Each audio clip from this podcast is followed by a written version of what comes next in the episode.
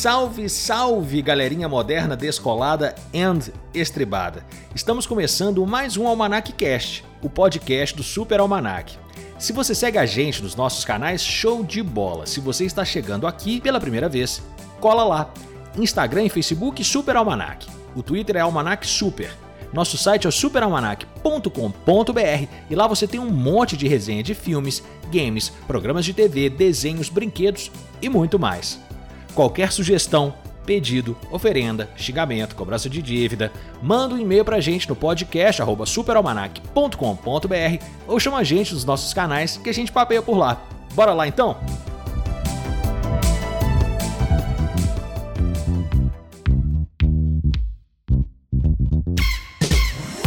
Salve, salve, turminha! Mais uma vez trouxe aqui para meu meu local, meu reduto perto de mim, Leonardo Soares e Rodrigo James para conversarmos mais sobre filmes de aventura, um dos três tipos de filme, como bem disse Leonardo, três gêneros de filmes que havia nos anos 80 e anos 90. Vamos aqui hoje abordar e fazer esse encerramento dos filmes dos anos 80 de aventura.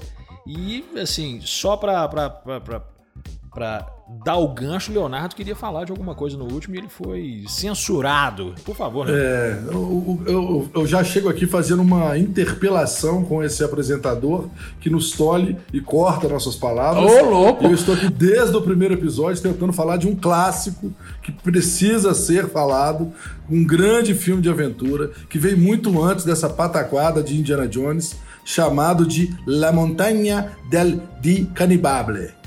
Ok, James? Posso okay. falar? Por favor. Luciana eu... Lana. Tem Luciana Por Lana, favor. inclusive, nossa patrocinadora oficial do programa de hoje, nos Por deu essa, essa, pronúncia italiana sensacional, incrível. Sabe o que é melhor? Que eu acabei de descobrir que os malditos que traduziram esse filme pro Brasil, a primeira tradução do pôster dele, o nome do filme era Busca Sem Fim. Que diabo quem quer ver a porra do filme chamado Busca Sem Fim? Aí alguém Não. mais esperto falou: Porra, meu irmão, põe logo a Montanha dos Canibais, que é isso que vende, caralho. e como vende, hein? Porque esse filme, amigo. E como? eu... Já que é de canibais, né? e como? Cara, eu posso te falar que eu devo ter assistido esse filme, sem sacanagem, umas 15 vezes. Acredite e só na Bandeirantes e no, no, SBT, ele deve ter aparecido, tipo, domingo sim, domingo não, ele aparecia, sacou? Mas passava... Depois das 10 da noite. Passa, isso que eu ia te perguntar, ele passava picotado ou passava na íntegra? Passava na íntegra, cara. E tem uma cena com a grande Ursula Andress. Ursula Andress, é. que ela está completamente nua, né, cara? E uma italiana, Despida eu acredito que ela seja italiana, é, é, ela tá peladona. Então a gente que era novo queria ver o quê? Mulher pelada, né, meu amigo? Então era, era a combinação máxima. Montanha com aventura, com Canibais. canibal comendo gente, terror pra caralho, depois você ir morrer de medo de dormir. Mas tinha uma mulher pelada ali pra você ver e curtir também, né? Era a forma que dava pra assistir mulher pelada naquela época, que não, não, tinha, não tinha outro consumo de erotismo a não ser revistas mal desenhadas, fotografias mal feitas ou filme, né? É isso aí. Não, e olha, eu confesso que eu não via a Montanha dos Canibais desde, sei lá, 1982, provavelmente, né?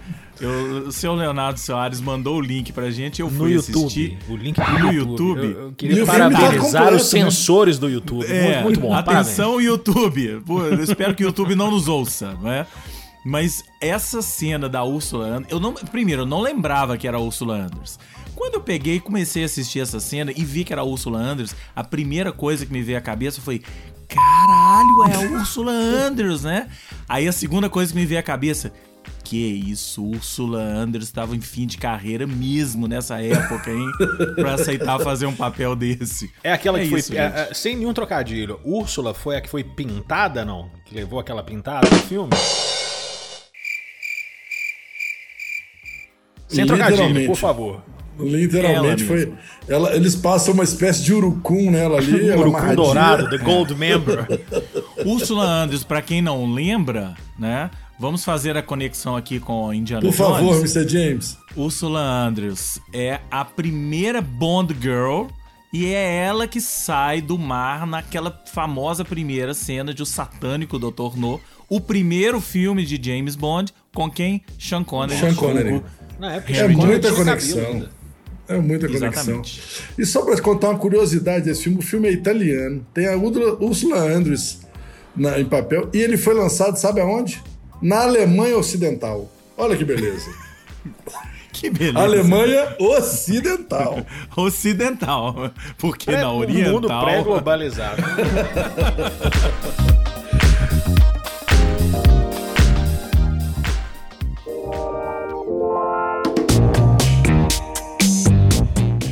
Cara, mas o filme merece tá lá no YouTube, eu indico, pós, podem assistir que vale a pena. Grande filme de canibal, fez muita criança não dormir na década de 80. Eu vou puxar um assunto aqui só pra, pra esticar, porque o Camilo não deixou eu falar da outra vez, agora eu vou falar pra caramba. Beleza, Camilo? Fica à vontade, Leonardo. Tem mais duas pérolas que a gente merece, porque são coisas pitorescas que, de certa forma, se encaixariam aí no gênero aventura lá do, do, do videoclube que eu trabalhava, que é Brincando nos Campos do Senhor. Filme ah, de Hector. É, esse também é uma pérola. É um filme do Hector Babenco, né? Argentino naturalizado brasileiro. Casou que com tem Bárbara nada... Paz, Casa dos Isso. Artistas, só um adendo. Isso aí. Olha, é, só quem que você quer que fique. É Bárbara Paz ou é o Supla? Bárbara Paz, que foi uma fé de supla antes de Bárbara. tá que pariu. Agora segura esse trio. Eu selecionei o seguinte: primeiro que tem a atriz principal é a Daryl Hannah. Pra começar, isso. já chutando a cabeça de todo mundo. Daryl é. Mas é aí... É, é, a sereia e ela fez Kill Bill também, para quem tem uma memória um pouco mais leve. Ela é a mulher é. do a mono, mono olho. Daryl Hannah, eterna Splash, uma sereia Splash, mesmo. uma sereia. E quem tá ali do lado de Daryl Hannah, passeando, indo e voltando? Uma dupla que nem. Acho que assim, nem se eu ressuscitar e morrer dez vezes, eu acreditaria que essa dupla, em algum momento do cinema ou da música ou de qualquer parte da cultura alienígena ou da Terra, se encontraria. Tom Waits e Stênio Garcia. Errou! Aí fudeu, meu amigo. Carga pesada. Você já, já, você já imaginou o encontro de Tom Waits com Stênio Garcia, Mr. James? Agora para tudo e acaba com esse Cara, eu acho, eu acho que esse filme é o rolê mais aleatório dos anos 80. Não é possível. Aliás, não é anos 80, não, hein? Isso aí é Ele é, depois, é 91, né? 91, 91. 91. É, é. é, quase, é quase 80. É muito aleatório esse brincando nos campos do Senhor. E eu lembro que, assim, na época que ele foi lançado, era um filme assim, era um filme, imagina, Hector Babenco, né? Hector é. Babenco vindo de O Beijo da Mulher-Aranha, né? Era filme sério, Hector Babenco, críticas e tal. Mas realmente, quando você coloca Tom Waits e Stênio Garcia no, no mesmo ambiente, né? Na é, mesma né? sala, eu fico imaginando os ensaios, os encontros dos dois. Será que o Stênio Garcia levou o Tom Waits para tomar alguma cachaça? Alguma amigo, coisa assim? A ayahuasca foi mato na gravação desse filme, eu não tenho dúvida.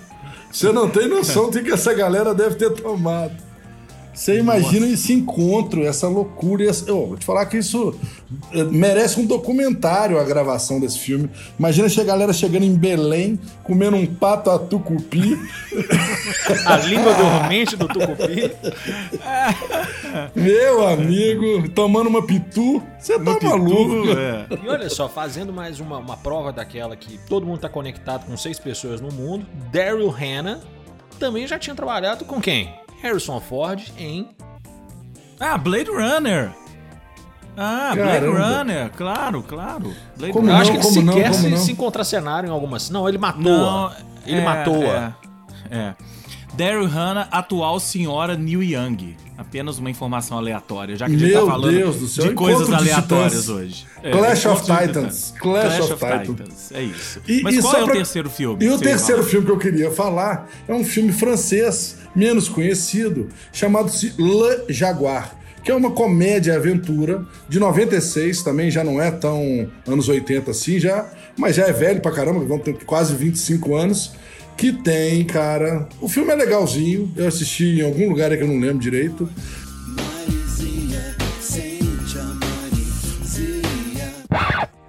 É, tem Jean Reno, que é, para mim, é o, o ator, o ator cabuloso, cabuloso. Marroquino, francês, fez, italiano, sei lá que diabo. O profissional. É. Filme sensacional. Não, o Jean Reno fez. O Jean Reno é aqueles cara que é tipo o Antônio Bandeiras, assim. Depois que ele vai para Hollywood, meu filho, ele faz tudo. Ele, é. de, filme B a, a filme de arte, o cara faz qualquer coisa. E qualquer Mas... nacionalidade também. Se quiser passar por armênio, ele passa fácil. Verdade. Né? E, e aí, meu amigo, tem a seguinte situação no Le Jaguar. John Reno vem atrás de um índio que tá. Não lembro, ele tá meio passando mal, que vai acabar o mundo, vai acabar a natureza, coisa do tipo. E até que ele chega na Amazônia e tal, e vai lá ter uma confusão com os pajés, né, cara? Da, da tribo indígena. E aí tem tipo o chefe dos guerreiros, ou o pajé, não lembro direito o que, que, Eu sei que ele é forte e jovem. E quem que é esse sujeito índio, forte e jovem da Amazônia? Raimundo Nonato. Não, não, não é Raimundo não, Nonato, não, poderia é ser. Me é melhor do que, do, do, que. Eu vou fazer vocês dois assistir esse filme com essa informação agora. É nada mais, nada menos que Dani Trejo. Não. Tá. Machete. Machete. Machete. Machete don't ah, text. Machete, ah, pessoa. É ah, um índio jovem, forte e bonito. Você, você já imaginou que Dani Trejo um dia foi jovem, com aquela cara esburacada, com aquela cara endiabrada que ele tem, que aquele parece estar com 300 anos. Mas Dani e o cara Trejo, já foi jovem. Mas Dani Trejo, em 1996, né, o, o ano desse filme, Isso ele aí. já tinha a cara esburacada? Já. Não, ele é jovem. Aqui. Mas não. Ele é jovem. Não, ele é feio, né?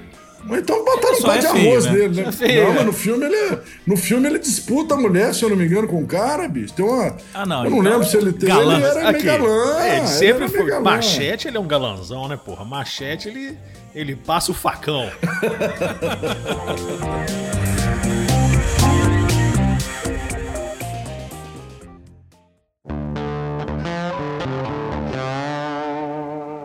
Maravilha. Então já, já tá aqui na minha listinha, realmente. Esse aí eu não conhecia. Dani Trejo também fez, posso delírio aqui rapidamente, Balada do Pistoleiro, já que você falou também de Antônio Sim. Bandeiras que faz tudo.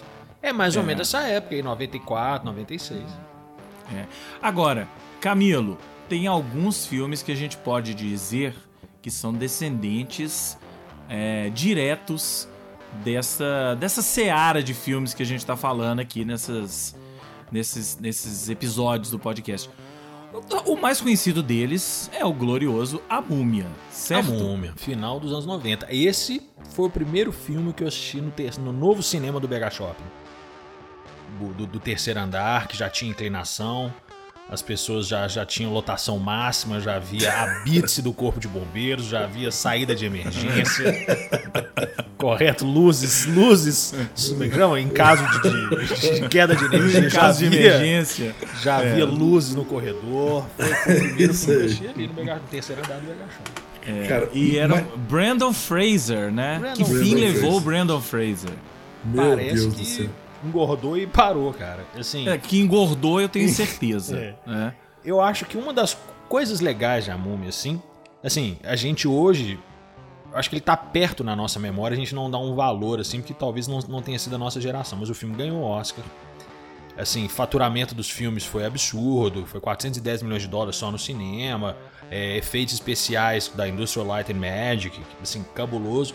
Mas assim, se você for ver com um olho um pouco distante, ele tem alguns elementos aí de Indiana Jones que eu acho muito legal. Que é a mesma narrativa do, do cara que tinha um quê de altruísta, ele não estava só querendo roubar o tesouro, ele estava protegendo o mundo de uma ameaça destrutiva, assim como no, na Arca Perdida tinha isso, né? Se a Arca caísse na mão errada, ela ia destruir o mundo, lá o Imhotep destruiria.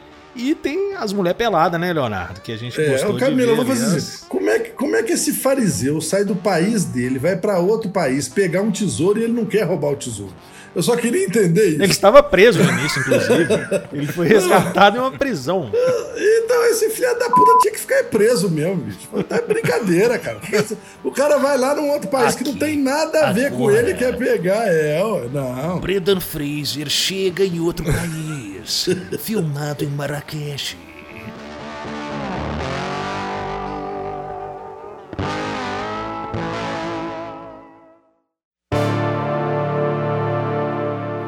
Lembrando que a mocinha é Rachel Weisz. Rachel Weisz. A, para mim, uma das mulheres mais bonitas do cinema até hoje, tá? Rachel Weisz, Weisz hoje.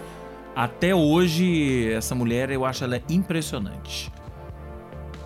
Tem uma cena, inclusive, dela que eles tiveram que editar, que ela tava de camisola, caiu no rio de camisola branca, Quem imaginar que uma camisola branca numa água ficaria de uma translúcida? Quem? É, quem, como quem assim? trabalha isso? com imagem? É. Aí tiveram é. que colorir a, a camisola artificialmente com efeitos especiais para a censura do filme não não não ser PG-13 para poder ser para adolescentes, porque senão ia ter peitinho e peitinho não pode. Desmembramento e mutilação não é o menor problema. O problema são os problemas mamilos. É, é tá isso. É matança, né? Matança, não, mutilação, alguma. não tem é. problema nenhum, mas o mamilo é o ah, problema. O mamilo é um problema grave. Brincadeira, meu. Eu vou fazer uma provocação para vocês aí, porque é o seguinte, a gente também tem que lembrar de vários filmes aí que também beberam da fonte, né? E recentemente eu tive que assistir, fui obrigado a assistir Dora Aventureira. com a minha filha, que é uma mini Indiana Jones, que é da propriedade da Universal, que também é da Múmia, né? Quando quem teve a oportunidade de já no parque da Universal lá em Orlando, tem o brinquedo da múmia e tem o brinquedo da Dora Aventureira. Aliás, o brinquedo da Dora Aventureira não. A Dora Aventureira tá lá no parque, enchendo o saco, dançando com a galera e, e tem que tirar foto debaixo de um calor era, do capeta. Você não sabia que era Dora Aventureira? Não sabia. É porque o senhor não tem filho, Exatamente. seu fariseu. E, e, o senhor foi na, na, na atração da, da múmia no Universal, não? Já fui umas três vezes, Oswaldo. Já fui várias vezes. é porque aquele, aquele Fiz assento. Minha mãe ela quase infartou. Minha, aquele minha assento é apertadinho. Você coube tranquilo naquele assento, não? Ô, oh, que isso. A gente, a gente chega lá e passa uma vaselina, né, não, Camilão? Teve um, teve um que eu rezei pra não caber, viu? Mas é, é porque eu sou cagão. Dora Aventureira, aí teve um outro filme, não é? Depois de Dora Aventureira? É, Dora Aventureira um... é meio recente, né? Dora Aventureira é. é um filme recente, porque é um desenho pô, que tem pelo menos uns 10 anos já, fácil, ou até mais. E aí tem um filme recente que é total Indiana Jones, que tem referências claras, né? Aquela coisa de você entrar para pegar um tesouro e fugir das, das armadilhas e entender que um sol que é bate Dora em tal lugar. Cidade Perdida, não é isso? Dora Cidade Perdida. Ok. Do ano passado. Que é, bem, essa... é, bem recente. E, mas, cara, eu fico assim, direto e reto eu vejo minha filha vendo algum desenho ou algum filme infantil ou série infantil e é impressionante como, para a geração ainda de 2020, é, as referências de Indiana Jones, as referências de trilha, a música aparece do Indiana John Jones. Williams, né? John Williams, o tempo As todo, referências do jeito que a história acontece. É, é, muito legal você ver como um filme né, de quase 40 anos atrás ainda sobrevive e virou uma grande referência para telematro... Como é que eu vou falar isso aí? Para desenho, para cinema. Cultura, cultura pop em geral, né? É, eu, eu é. quando era criança, eu quis ser arqueólogo. Eu, eu pedi pro meu pai para me matricular em, em Sorbonne, colégio interno, porque eu achava chique a história de, de Indiana Jones, cara. Consumia Egito pra caramba por causa disso.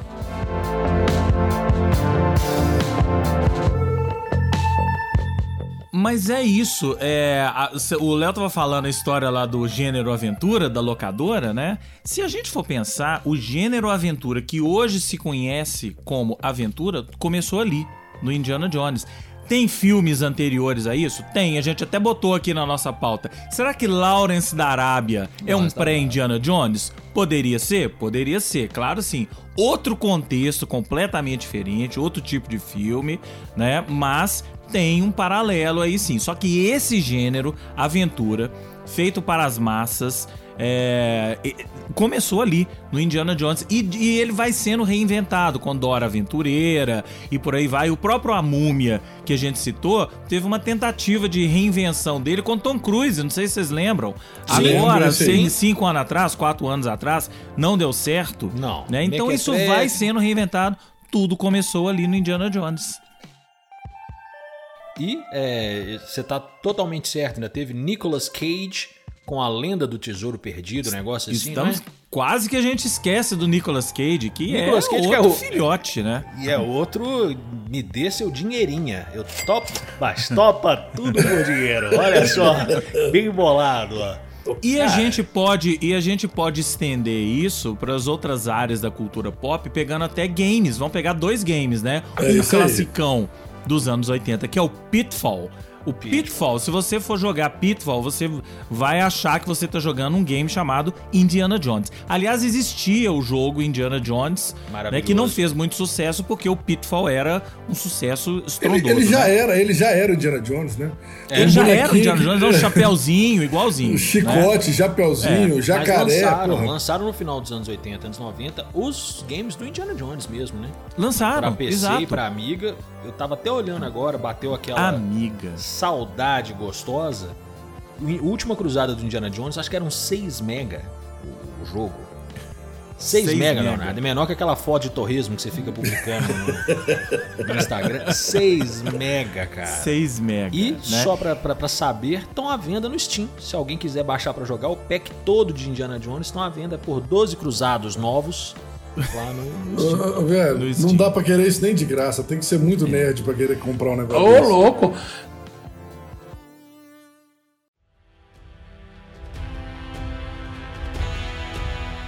Não, e aí completando, completando essa história dos games, a gloriosa Lara Croft Lara e seus Croft. games Tomb Raider que depois viraram filmes, né, com Angelina Jolie e esse outro mais recente com aquela menina que eu esqueci o nome.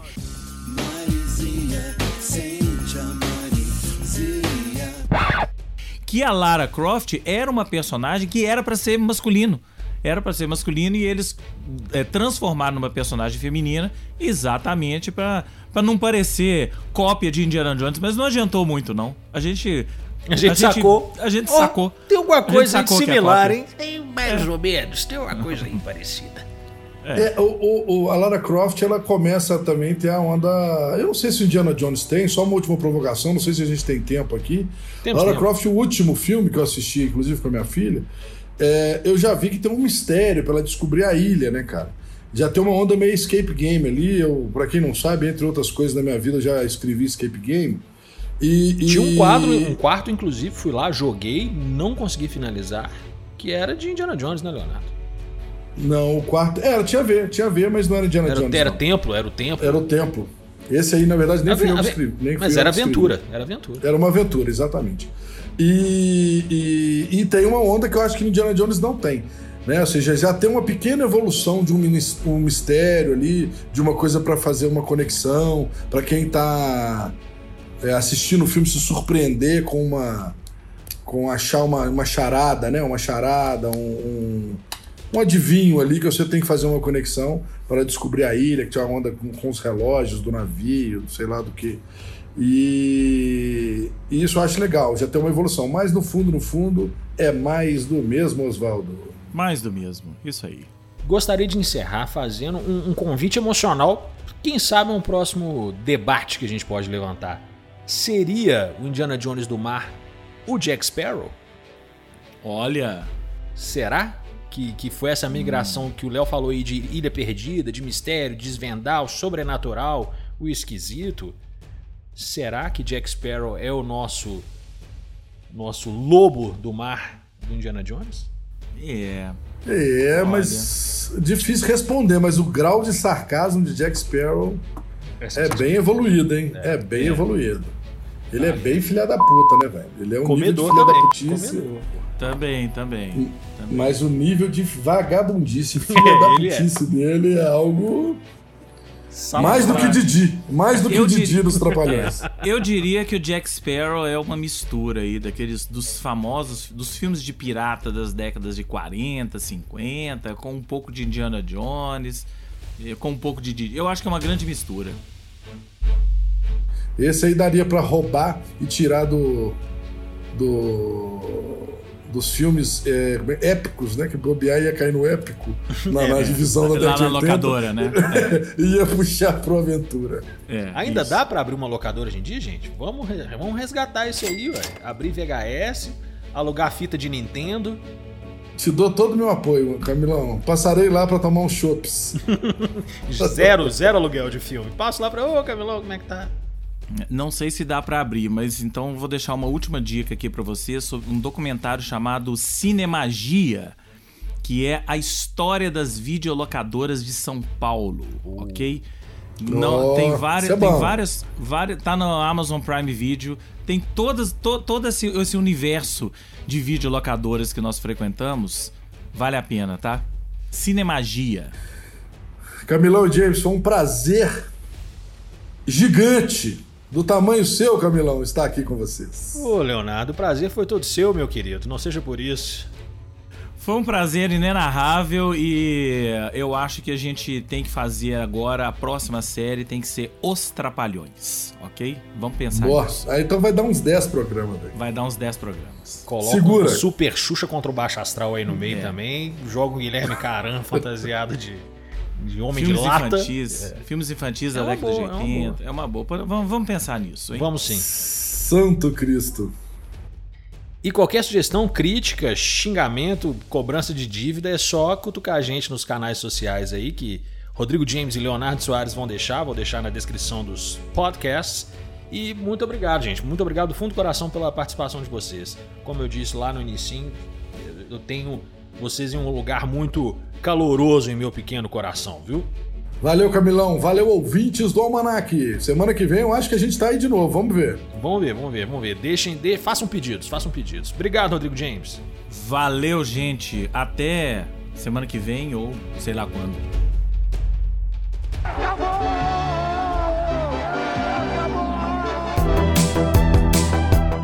E é isso, turminha marota, matreira e matuta. Muito obrigado por terem ouvido mais um Almanac Cast. Se vocês quiserem participar da conversa, mandar qualquer correção ou pedir a nossa conta para fazer uma doação anônima de um milhão de bitcoins, só mandar um e-mail para o podcast superalmanac ou chamar a gente nos nossos canais para a gente papear. Segue lá. Instagram e Facebook é o superalmanac, twitter.com almanacsuper e fica sempre de olho em nosso site superalmanac.com.br que está cheio de atualizações. Nos ouvimos em breve. Um abraço!